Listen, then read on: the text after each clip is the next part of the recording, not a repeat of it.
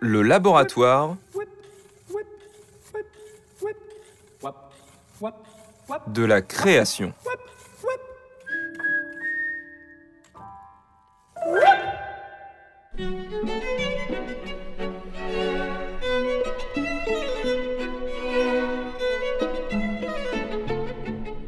Bartok Ligeti, le parfum de la terre.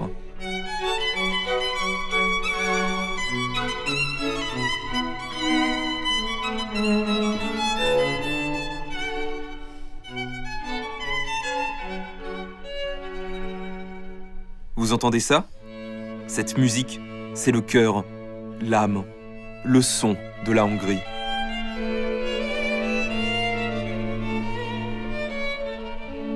Béla Bartok a voué sa vie à retranscrire la terre en musique, à transcender l'âme musicale des paysans dont il ira collecter les chants traditionnels dans toute l'Europe de l'Est. Il voulait donner une identité à la musique de son pays, la Hongrie, dont la vigueur populaire fut initiée par le grand Franz Liszt. Une musique de l'identité et au parfum unique pour impulser une unité nationale plus politique. Mais qu'est-ce qui lui donne ce parfum folk si particulier?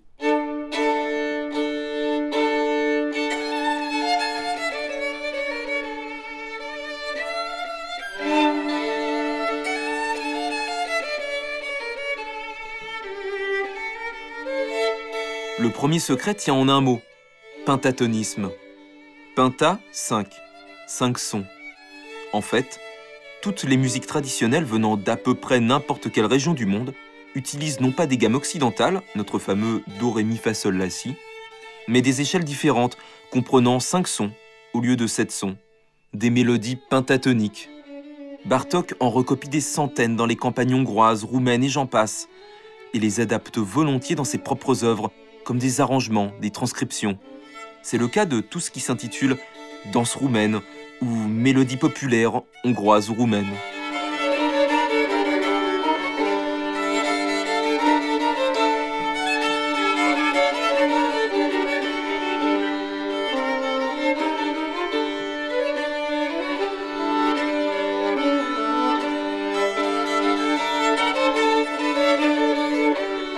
La deuxième clé de l'univers populaire, c'est la pulsation. Une musique qui danse, qui donne envie de hocher la tête et taper du pied, c'est ça, une musique pulsée. Bartok en use et en abuse. On peut même dire que le compositeur est le champion du monde toute catégorie des pulsations. Écoutez le début de sa suite pour piano en plein air.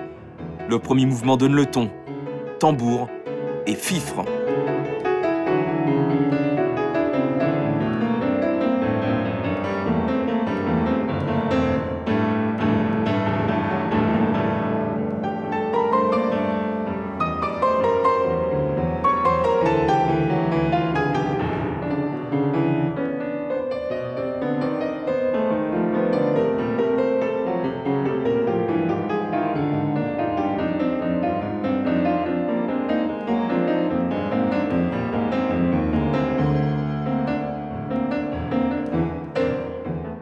Également des pulsations furieuses dans des œuvres beaucoup plus ambitieuses de Bartok. Tenez, écoutez le début du final de son premier concerto pour piano, une œuvre dont la réception a été d'ailleurs assez chaotique, un peu comme la musique d'ailleurs.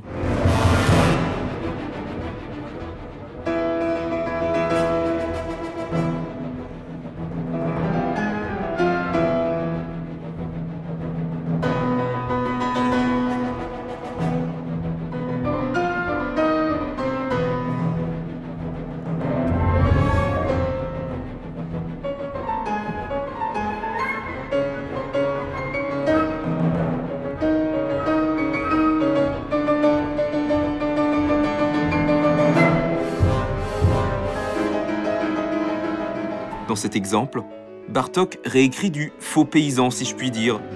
Il trouve lui-même les mélodies en s'inspirant de ses collectages dans les campagnes. On n'est plus dans l'adaptation littérale, mais dans la réinvention d'après un modèle, le plus pur qui soit.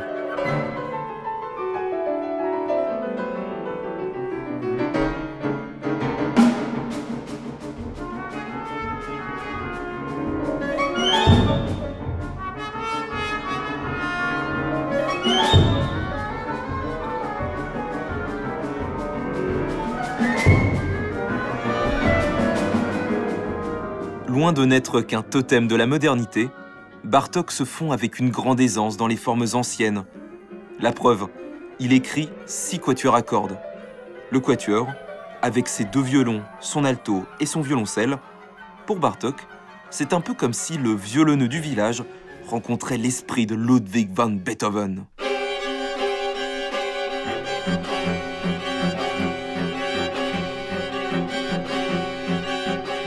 Ça pulse, ça danse, et en même temps, c'est très surprenant. Parfois âpre et râpeux, les quatuors à cordes de Béla Bartok sont considérés encore aujourd'hui comme des sommets d'inventivité et de modernité. Écoutez le final du quatuor numéro 4.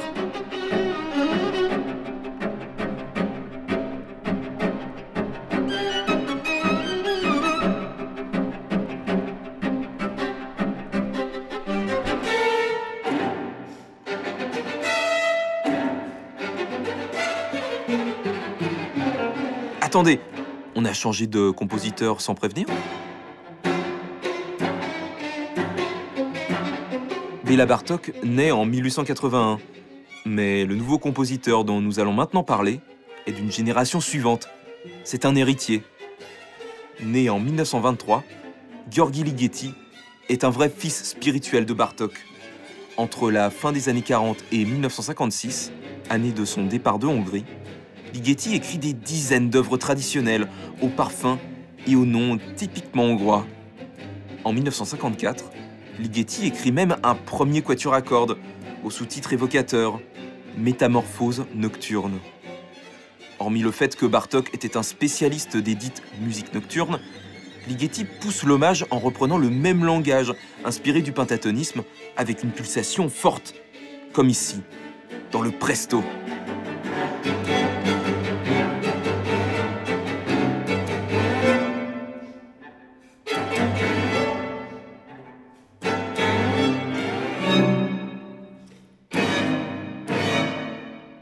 A vraiment l'impression d'entendre le septième quatuor de Bartok, vous ne trouvez pas? C'est au cours de cette période hongroise que Ligeti écrit de nombreuses autres œuvres, comme ce truculent extrait des Musica Ricercata.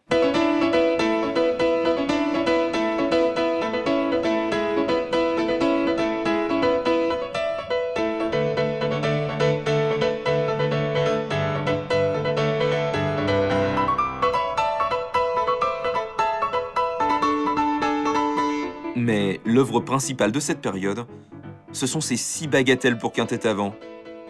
Les bagatelles de Ligeti, c'est un peu son tube.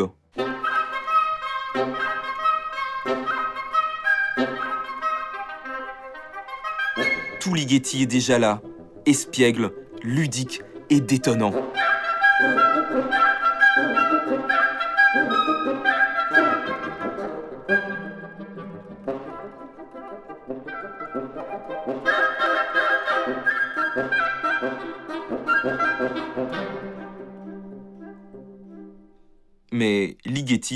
C'est surtout le poète de la micropolyphonie, de l'avant-garde, très ami avec Pierre Boulez ou Karl-Heinz Stockhausen.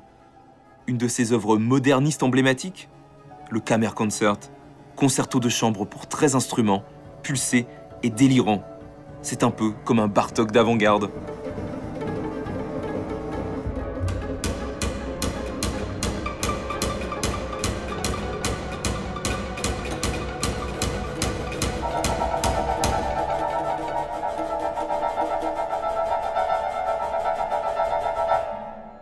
S'éloigne de la tradition, mais on ne l'oublie pas. La preuve, à partir du début des années 90, Ligeti arrive dans sa dernière manière. Et là, c'est une moisson de chefs-d'œuvre, à commencer par une musique irréelle et très folklorique. J'ai nommé son concerto pour violon et ensemble.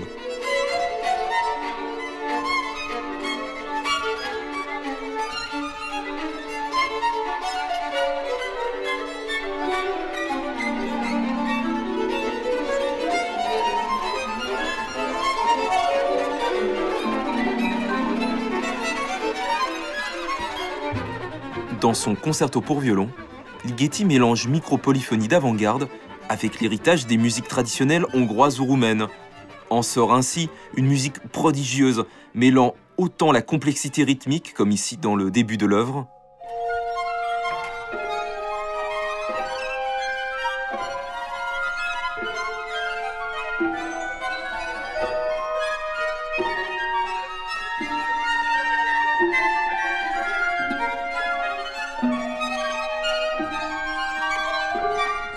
On entend aussi une grande sensibilité dans l'immense aria octus choral.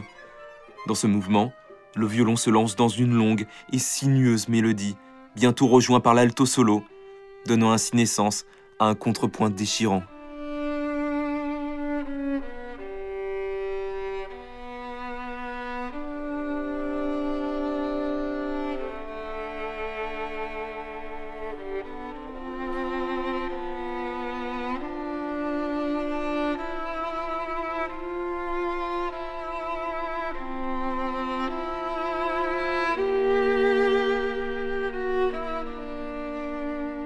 À propos d'alto, en 1994, Ligeti écrit une grande sonate pour alto seul, une œuvre monde qui n'hésite pas à se souvenir explicitement du patrimoine hongrois, comme dans le premier mouvement, Ora Lunga, que le compositeur introduit avec ces mots. Ce premier mouvement évoque l'esprit de la musique populaire roumaine qui a fortement marqué mon enfance en Transylvanie, avec la musique populaire hongroise et celle des tziganes. Je ne compose cependant pas de folklore, et n'introduit pas de citation folkloriste. Il s'agit plutôt d'allusions. Oralunga signifie littéralement danse lente. Dans la tradition roumaine, il ne s'agit cependant pas de danse, mais de chansons populaires nostalgiques et mélancoliques. Le folklore comme une belle et touchante impulsion vers la modernité.